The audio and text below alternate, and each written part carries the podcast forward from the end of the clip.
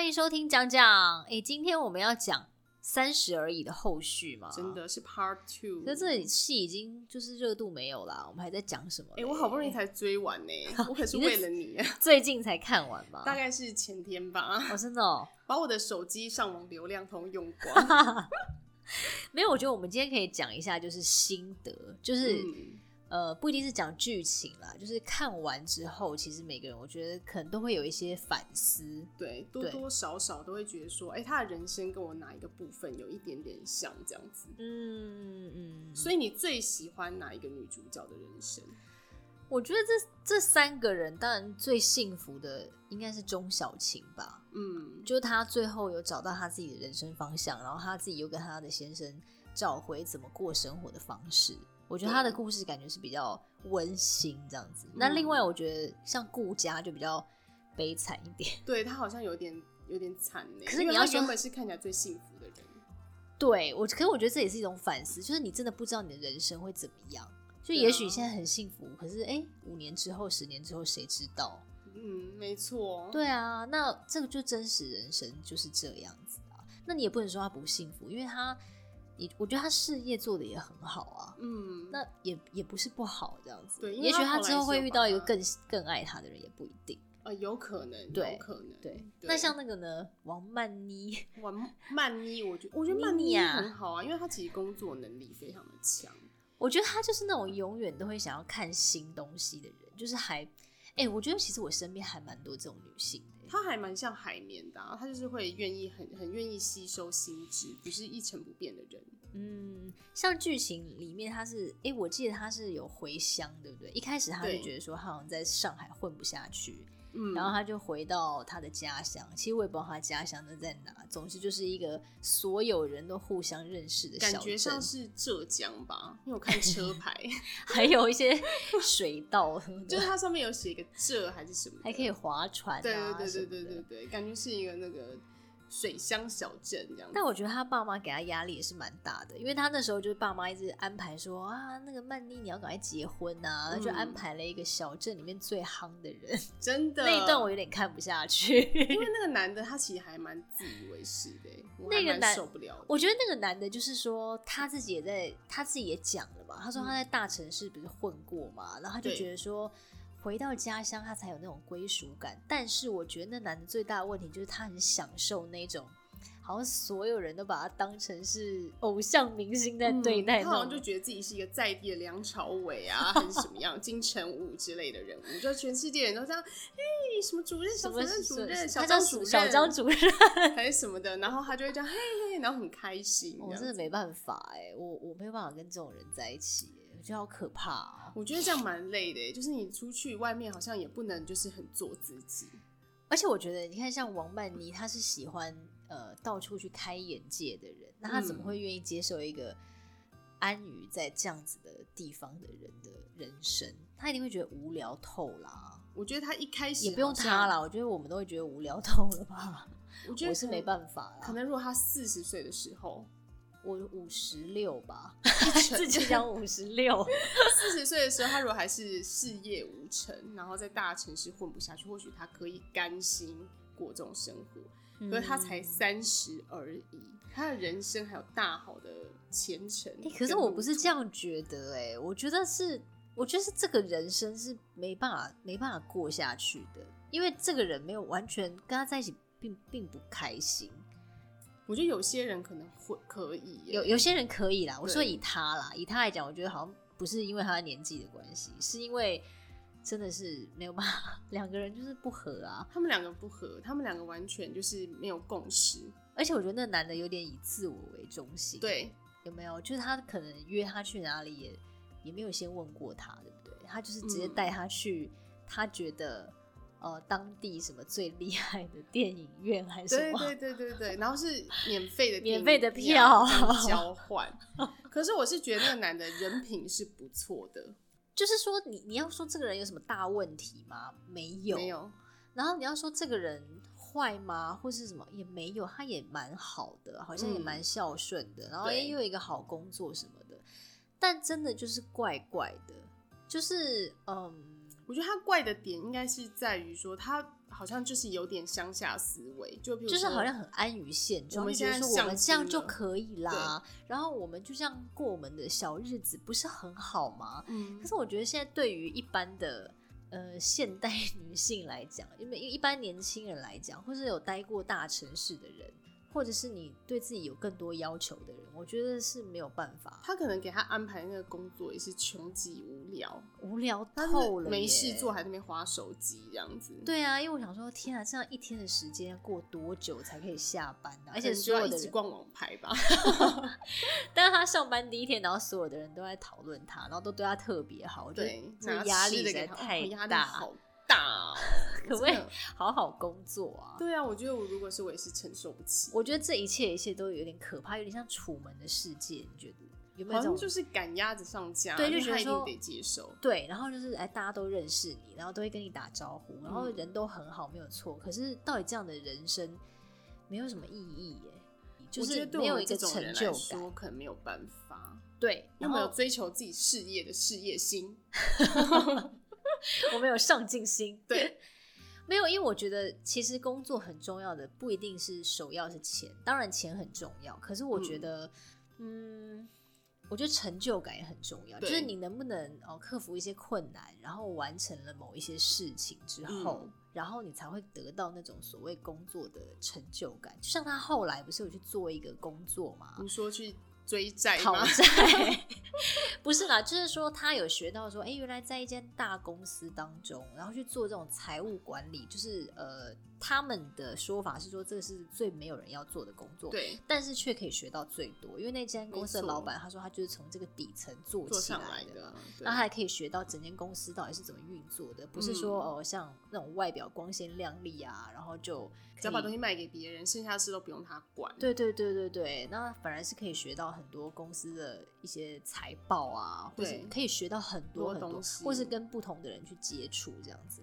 嗯，我觉得刚开始可能会觉得很辛苦，压力很大，很累。嗯，可是当你克服那些困难之后，你就会觉得说，哇，就是原来我也可以做得到这样。我觉得工作很大的一点是这样，就是你会在过了一阵子很痛苦的时期之后，然后你会回头去看说，哦，原来我也可以做到。这些事情，对，我觉得这就是一个成就感。因为有的时候就会想说，我真的撑不下去，我要放弃。嗯，但没想到竟然自己撑过来了，就觉得哇塞，自己的潜力真的是无限呐、啊。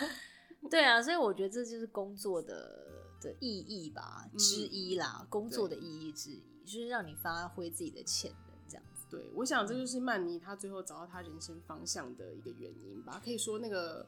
老板是他很大的一个贵人啊。对，而且我觉得有个重点是说，他本来是说他回到他为了做这么多，就是想要回到他原本工作的那间店，然后当上店长。这本来是他的梦想。他本来的梦想其实也可能呃比原本伟大一点而已。对对对，就是他可能就只是想要在那个城市站稳脚步。结果没想到他完成这些工作之后，他就觉得说，哦，我也不一定要待在这里啊，我还想要去更多的地方去看一看，还有更大的可能。对，就发掘自己更多的可能，所以我觉得，嗯，蛮、嗯、好的。我觉得他的他的人生算是相对蛮精彩的耶，也蛮自由的吧。就是你会觉得说，你不需要被局限在某一些世俗的眼光。或者是好像什么时间就一定要干嘛，什么时间就要结婚生，不是这样子。应该是说你自己发觉你自己到底想要做什么的时候，你会觉得很自由，而且你也不局限在自己到底几岁这件事情上。对，我觉得他就是做这件事情之后眼界有开，要不然他原本的心愿就是哦，我要我只要肯吃苦肯打拼，我就可以坐上某一个位置，然后我只要找到一个我觉得。是，譬如说长得帅，然后有钱的人，然后对我好，嗯，然后我就可以变成下一个顾家。因为他一开始其实是蛮羡慕顾佳，对，他说什么顾家是你是我的偶像嘛，对。但我觉得他后来走这一遭之后，他就会发现说，哦，原来其实世界这么大，嗯，那他可以再去体验更多，就是人有很多很多的可能性，对。而且他，你看，他也还没结婚，也还没有小孩，所以我觉得他是最自由的一个，嗯嗯。然后在，我觉得小晴其实蛮令人羡慕的地方，是我觉得她的内心很单纯、很善良。对啊，哎，她真的好善良哦，就很可爱这样子。就从从内到外都散发 出一种蛮惹人怜爱的纯真无邪小猫咪的感觉。对，难怪这出戏大家都喜欢他，有小鲜肉啊，然后还有前夫啊，然后该有正义感的时候很有正义。对，然后看我不抽了他才不行，这样子，然后就要冲下车去找他前夫理论。还有就是会帮朋友出气啊。哦，哎，这这个戏还要演到，就是说他们当他们知道闺蜜的老公出轨了，嗯，然后会怎么样？对，然后小晴不是就会选择说，我立刻就要跟她讲，因为我们是真闺蜜。对，对，然后王曼妮就会想一想，想说，哎，那我要讲嘛，因为我这样会不会等于破坏人家的婚姻？这样对，因为说实话，就是如果是你，你会讲吗？我不会，我也不会。我我会跟，如果他们两个只是男女朋友的话，我会讲。可是如果他们是夫妻的话，我不会讲，因为我会觉得这是已经牵扯到家务事的问题。嗯、可是如果是男女朋友，就是只是哎、欸、交往一下，就是那种谈谈小恋爱，我可能就会想说，不然就讲一下好了。啊、或者是我也会看一下我跟他的交情到哪。对啦，对我说闺蜜啊，就是如果是你看你的闺蜜哦、喔，就真的很好的那一种哦、喔。或者我会暗示他。那你就去讲啊，就暗示一下，或是呃问一下，哎、欸，你最近跟老公还好吗？什么之类的，嗯、就是王曼妮那样子。对对对对对，就是 老公，哎、欸，后来回家吗？然后他就说，哦，有啊有啊。他说，哦，那没事儿，没事儿，没事儿，没事儿。好嘞，好嘞，好嘞，好嘞，拜。但是你这听的人就是有事啊。嗯，我觉得因为顾佳那时候已经知道了，所以他没有多问。但我觉得，因为我以前其实有遇过这件事情。哦，真的吗？你说别人跟你讲哦？呃，不是不是，就是我有发现，嗯呃，某个人他的男友有外面有小三，真的假的？你怎么发现的啊？你是看到哦？应该也不是，那其实就是我前夫他的好朋友，嗯，然后因为他的好好哥们，当然是什么事都会跟他讲，然后他就会跟我讲，嗯，然后我就是因为我跟他的那个女友也没有特别好，嗯。可是我就觉得说，那你竟然就是已经要劈腿，你为什么不就跟你女友勇于承认，然后在那边拖来拖去？其实他应该是已经想要跟小三在一起了，然后但他又不知道怎么开口。嗯，然后后来我就跟我前夫说，哎，你这样，因为那个那个女生就她的正牌女友对我前夫是很好，然后我就说，那你为什么不告诉他呢？因为我那个自以为是正义感的。小时候，嗯，那么你他对你那么好，你怎么可以不告诉他呢？这样很过分。然后他就说：“可是我要怎么跟他讲？这样很尴尬哎、欸，这样我怎么跟我的好兄弟交代？”我说：“那不然我讲好了。”哦，然后他就说：“哦，那你要讲就讲啊。”他也没有阻止我。于是他们打电话，那一对是只是交往只是交往哦。可是他们交往非常久，就大概可能有十十年。你在讲的压力很大哎、欸。因为他们怎么样就是你的责任。我后来就匿名的打给那个女生，打到她的工作的地方找她，然后我就跟她说：“你男朋友好像有外遇。”然后她就说：“你是谁？”我就说：“我是谁。”你还真爱管闲事。没有，我就说我是谁不重要，重要的是你要怎么做。然后我就说：“那我就讲到这，我就挂了。”因为他我跟他没有那么熟，所以他也听不出我的声音来。如果他现在听到这一段的话，是不是就会发现当年是我从中作 梗？但是其实我觉得这件事情就是真的也是有好有坏啦，因为你看哦、喔，如果他们就是这样子一直被骗，真的也不是一件好事。对啊，我觉得女人青春有多少啊？对，这样被骗吧。可是如果说啊，人家是已经结婚了，那他们可能中间又有很多我们不晓得外不足以外人道的事。那我们要去多说什么？你看他戏里面。好像他们的那个另外一半，就男生都说：“哎、欸，不要说，不要说，就不想去惹这个麻烦。”我觉得其实也也有点这样。我觉得确实结婚之后不要乱讲。对啊，因为他们如果是情侣的话，他们还是有可能会自己做决定，就分手啊，还是什么之类。可是如果是夫妻的话，有很多原因造成他们可能不会离婚。对，对对，例如小孩或是财产等等等等的原因。嗯。那如果你讲了之后，然后。对方最后她的老公，譬如说好，她老公出轨，她老公也知道是你干的这件事情，嗯、然后他们两个最后又和好了，哇，哇那有多尴尬，啊？对，就是那我成了什么呢？对啊，对，所以 我觉得就是，如果是只是交往的话，可以考虑啦。那结婚的话，就再看看，暗示一下，暗示一下，我会打听一下。我不会暗示，欸，连暗示都不会，我会打听一下。然后这应该有爱好，就是稍微聊到这样子。对对对，但如果不讲，其实也会觉得很很痒，你知道吗？我就会觉得对不起她。对啊，如果是真的是真闺蜜的话，对啊，那我不跟她说，让她一直被蒙在鼓里，以为自己很。那反过来讲好了，反过来就是说，如果是你的话，嗯、那你希不希望你的真闺蜜跟你说？当然啦、啊，一定要跟我讲。真的哦，对我干嘛要被骗呢、啊？我不行。哎、欸，其实是因为你会觉得说，怎么全天下好像只有我被蒙在鼓里的那种感觉，就是跟那个夫妇的世界一样。然后最后他不是在后车厢面崩溃吗？对啊，就全世界人都知道，竟然只有我不知道。哦，这个真的我不行哎。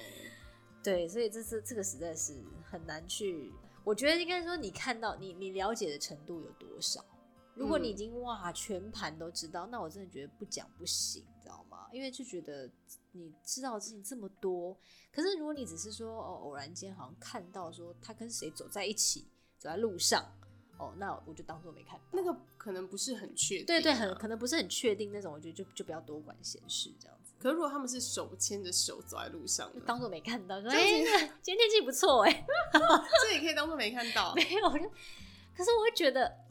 就是先回到你刚刚讲那个地方，就说你跟这个女生到底好的程度有多少？如果只是一般的朋友，我可能就不会想要去看他们到底有没有牵手。嗯，可是如果是真的很好很好的朋友，我就会多看两眼，想说好，我就帮你看一下。我就我一定会，而且我搞不好还会故意跟那个老公打招呼。哇塞，这个真的是，因为你可以不要告诉你的朋友，但是你故意跟她老公打招呼，他就知道你已经知道了，他心里会有一个疙瘩。他可能会想要赶快处理这件事情，哦、或是说他就会觉得，哦，要警警惕喽，要有点警觉心，要小心哦。嗯，不然呢？总总不可能刚刚有等我，你刚刚脸很狠哎，那不然呢？哎、欸，如果她老公，如果她老公这样子，然后还不跟小三分手的话，就表示他可能想要跟这个小三交往。那你赶快让我朋友解脱啊，对是吧？对对。对啊，哎、欸，我之前有遇过一个朋友，好像是这样子，哎，就是她跟她老公快要离婚的前几个月吧，还是怎么样，她就说她有朋友看到她老公跟另外的人走在一起，反正后来她朋友是有跟她讲，嗯，但是因为他们自己本身就婚姻已经有一些其他的问题了，哦、所以后来反正他们就还是离。如果是如果是我知道我闺蜜已经要跟她老公离婚了，嗯、然后我看到她老公跟别的女生走在一起的话，我肯定会跟踪他们。而且我如果他们两个我不会跟踪哎、欸，因为我会觉得我会跟。然后而且如果他们两个牵手的话，我肯定会拍下来。你真的是一个记者，传给我朋友，因为这样子她才跟她老公走一些。对，对啊，对对对，她才有那个底气。而且你不觉得像我们这种当过记者的人啊，眼睛都会比较利。对，就哎、欸，就是哎、欸，这个人很眼熟啊，然后就会多看两眼这样子。他说，哎、欸，他好像是谁谁谁这样子。对对，像我每次跟我朋友说，哎、欸，那个人好像是谁？他说 他谁呀？谁啊？谁啊？对。但其实我们都有在看，有都有在，想说随时可以拍一下，看能不能发一个独家。而且你以前不是跑过娱乐线？对，我跑过娱乐啊，难怪你会想要跟踪。哎、欸，我看一下啊。哎、欸，我又不是狗仔。好，那就回到那个小晴那边。小晴，我觉得她就是真的是，因为她后来不是有跟她老公离婚嘛，嗯、然后她就去过一个人的生活，然后她才知道说，哇，原来以前有这么多生活上的细琐的事情都是她前夫在帮她处理的，然后她也才知道说，原来为什么她前夫会讲说那句话，说这些这些杂七杂八的事情会把一个人的光彩磨掉。对，我个人是还蛮同意的啦，因为我觉得就是生活就是这样啊，就是很很多这种小事，你知道吗？洗碗啊，对啊，擦地什么的，一大堆，很累耶。我是说，我是觉得她老公可能在生活方面是对她不错，可是她好像没有，但她老公不会讲，对，她就是默默这样吞下去。我是觉得她没有考虑到夫妻之间还是需要一点浪漫，对，来维持两人之间的感情，因为她的所有的生活一些无微不微的事情。都给他的鱼了，他的爱跟他的照顾都在他鱼身上，就让人觉得他好爱好爱那个鱼哦、喔。但对他老婆好像就有点无感，有点忽视掉。对对，我觉得也可能就是因为他一直处理那些生活的琐碎大小事，他自己也觉得啊要排解一下压力，所以他就是养鱼。而且他很他很无聊，就是每次出差都带一个招财猫回来给他老婆，就是很无聊啊，就是只能说这个人是没情趣的人，很没有情调。那刚好也是因为历经了整件事情过后，他也才知道说哦，那要珍惜对方这样子。嗯，而且我觉得他老婆后来就是发达了之后，也是对她老公、对她老公的家人都非常的好。那一段还蛮感人的耶。嗯，他就说什么他要互相，我我好的时候我就我就多拉你一点，那你好的时候你就多拉我一点，这样子，我就觉得他们就是终于懂得怎么去为对方着想。我觉得，因为他们好像其实都是默默做。小晴一直也对她的弟弟很好啊，因为像她弟弟那种不是生产，对她老公的弟弟很好，嗯，然后整天找麻烦的弟弟，她还可以对他和颜悦色。我是觉得不容易，弟弟很好，很可爱啊，我觉得。一开始就蛮欠打的，对对对，对啊，但是他都对他很好，哎，就把他真的当成一个小朋友在看，嗯嗯嗯。但他们两个可以复合，也他弟弟也是功劳蛮大的啦。因为他可能就觉得哇，他没这嫂怎么行啊？嫂子啊，对啊，他这个嫂子对他多好啊，嗯，真的是很跟妈妈一样。可是你知道吗？我觉得我在看这个戏的时候，我就会觉得说，其实真的每个人的个性不一样，很不一样。你看，像他哥哥是这种这么不会表达情感的人，嗯，可是他弟弟是一个比较会表达情就是很很会，很对，然后嗯，不能讲油腔滑调，就比如说他们最后分开的时候，他弟弟就是会给对方一个拥抱的那种人。嗯，可是哥哥就不会，可是这就是他弟弟的优点啊。对，是他弟弟的优点。对，我就我就觉得我还蛮有感触的，我就觉得，哎、欸，你生活中就是需要这种人。如果你每一个人都是这么的内敛，或者说这么的不善于表达情感，其实你的人生会很无聊，而且大家会互相误会非常久。对，所以我觉得他弟弟是一个蛮可爱的角色，虽然会一直、嗯、一直搞找麻烦，然后就是又让人家很担心。可是他的优点就是他会。他会表达，他很会表达，就是他有什么就说什么。对对对对对，所以我觉得这这是很重要的，是我有学到这一课。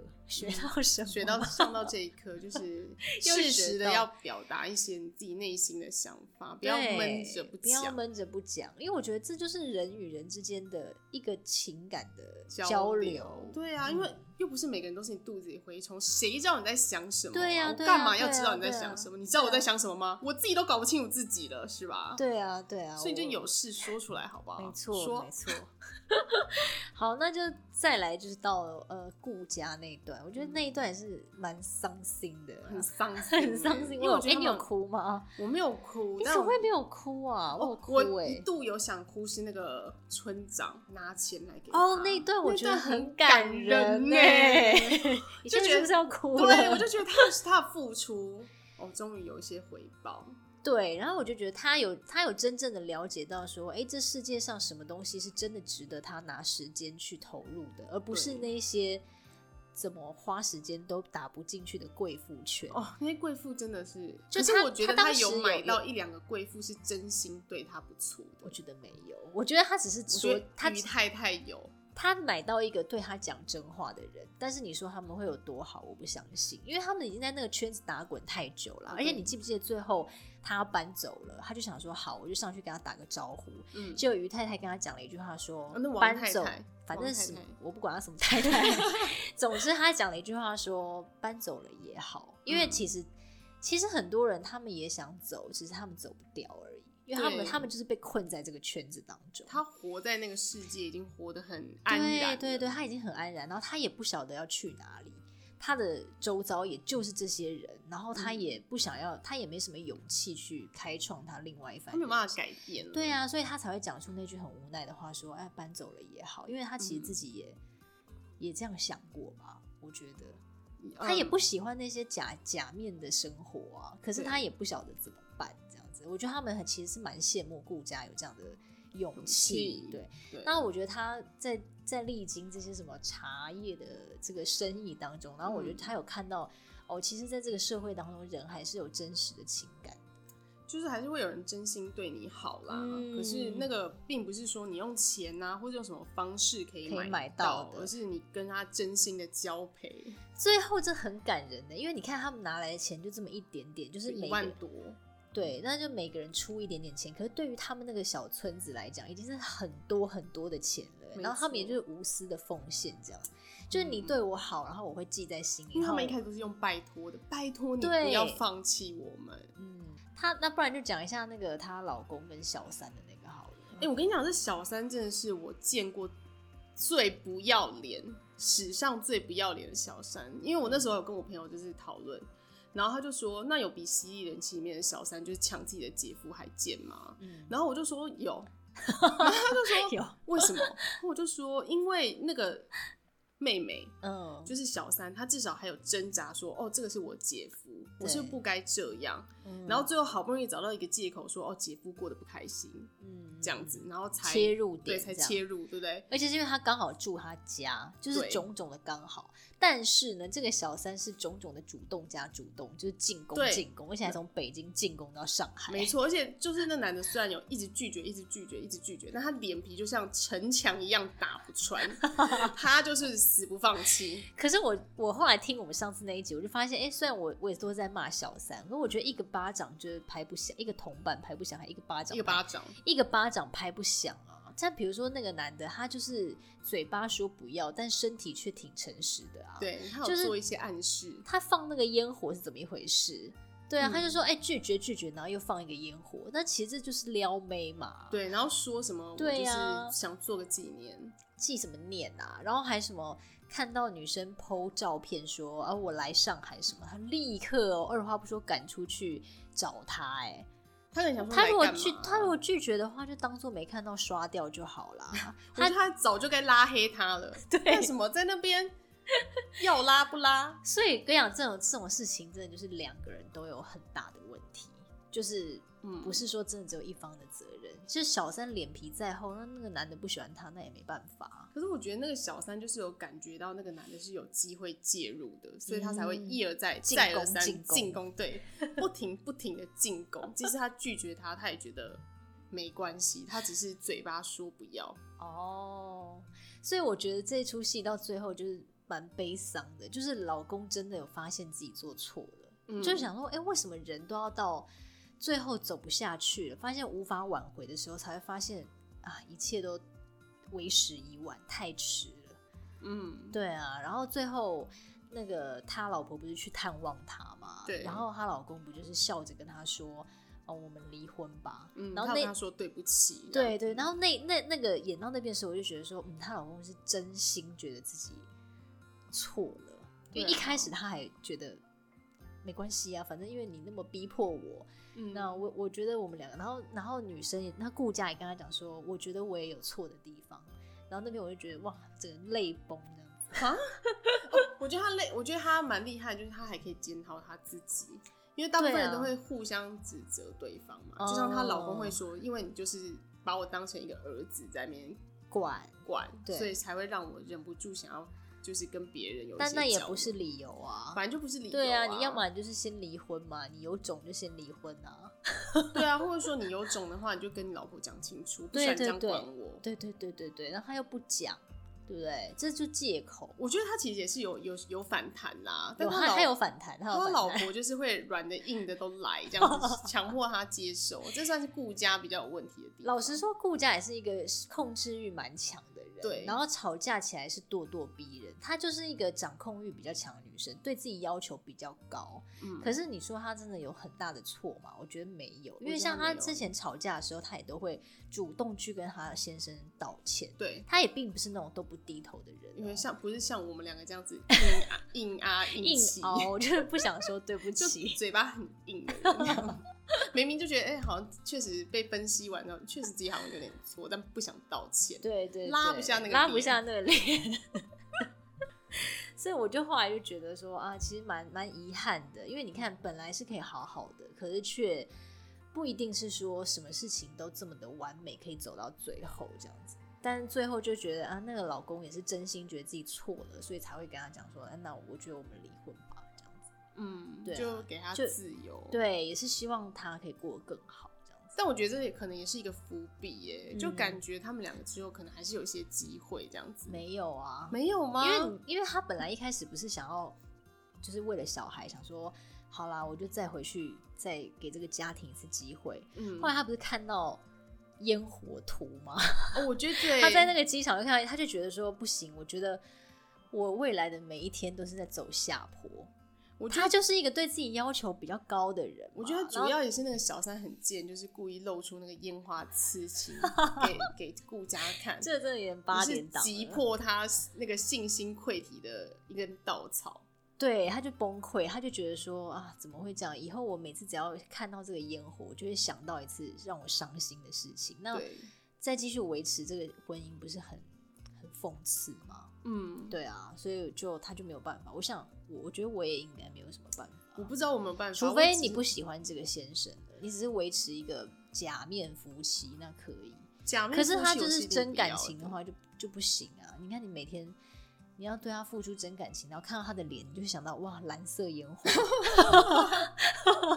那就很痛苦啊。对他来讲，就是一种折磨啊。有的时候有，有的时候人是健忘的，就是久了你可能会忘记。所以他就是被烟火图所提醒。他当时不是很开心，想说好，我就再给他一次机会，然后要搭飞机回去了。结果又看到烟火图这样灿烂的 绽放，他就啊，算了算了，这样子。对啦，会时不时的被戳到啊。嗯，而且你很难防说会不会又有下一个像林有有这么脸皮这么厚的小三又出现，就像犀利人妻那时候演不是这样吗？就是也说瑞凡我们回不去了吗？回这句不是很经典，超经典，就真的是回不去啊？怎么回去啊？这都已经事情就是发生了啊。嗯，而且她老公真的很没用哎，连小三都甩不掉，还要瑞凡还是那个那个焕山焕山对。他就是还要老婆出面帮他解决这个烂摊子，我觉得。所以他就是讲对啦，他确实就像他的大儿子一样啊，他真的是很依赖老婆，可是他又不想要觉得什么事情都是老婆在管他，嗯、但他后来就真的有彻底的反省说，说对他他错了，而且你看他都不听他老婆的话，最后他工厂不就发生意外嘛什么的。对啊，他老婆一切都是以他们安全为为，对他老婆是以家庭为。为重的那种女人，然后小三就是以他们开心为重，通常都是这样演的啊。但是小三真的是太不知道到底拿来拿来、啊。小三不就是这样子吗？就是都年轻啊，所以后来那个女方的爸爸还去劝退他，就说：“你看你现在在一个什么小池塘里面，对不对？就是用大海跟小池塘的理理论去去劝退他。”没错，可是那个小三他天生带着一股自信，我实在受不了。我必须要说，这个小三看的东西也是不够多，他才会觉得深陷。说，我现在就是很爱很爱这个人，嗯，然后我就是要跟这个人在一起。这就是那种你知道，二十几岁就是很年纪很年幼的女生才会有的，的想法，就会觉得好像要为某一段爱情奋不顾身的怎么样怎么样，然后轰轰烈烈，飞蛾扑火，对，对，性爱成瘾，飞蛾扑火，就这样子的。的这种感情观，我觉得在随着年龄增长不会再出现。对，会比较喜欢，会比较想要安稳啊，会会知道真正的幸福是什么，而不是飞蛾扑火的爱情。没 错。好啊，但我觉得这出戏最后就是那个，我后来有看一下影评，还是导演他就说，哦，这出戏其实就是让大家有个反思啦，就是回归自己。就是看完之后，你会知道说，哎、欸，其实每个人的人生都会遇到不同的考验，或者不同的故事。嗯、那你回归这些东西，摒除掉家庭，或者是你可能会遇到的种种状况，那你自己到底真正想要的是什么样的人生？对，我觉得最重要的还是同一句话啦，嗯、就是女人一定要先爱自己，才有爱别人的能力。对啊，这真的是很重要。所以今天也跟大家分享我们的。呃，三十而已，观后感，观后心得，哎、欸，心得。我本来想说是不是已经有点忘记，没想到一聊还是蛮多的，蛮多故事都是可以引发大家的那个。这出剧就是很好聊啊，所以我接下来就是要看另外一出大家很推荐的，就说以家人之名。对啊，那我不敢看，为什么？因为家人的那种戏嘛很容易引发我的泪崩，那就是就那就泪崩啊。为什么？因为我们家电脑在客厅，所以你就不想让家人看到，就蛮尴尬的啊。就像我看一公升的眼泪的时候，就一直不停的去厕所，很烦呢、欸。但我自己自己在家看前一呃前阵子很红那个鬼 Hello 鬼妈妈，就是韩剧那、哦、那出也很很好哭哎。前面有点拖戏，可是我觉得后面真的是哇塞啊，也是很多可以聊啦。下不然下次再来聊一集鬼妈妈好了。但是可能那个热度真的已经冷掉，冷到不行，太冷太冷。要不然你就以家人之名好了。好，那我们就下次再来讨论大家最近很夯的、讨论度很高的剧，这样子。下次再跟大家分享，下次见喽，拜拜，嗯，拜拜。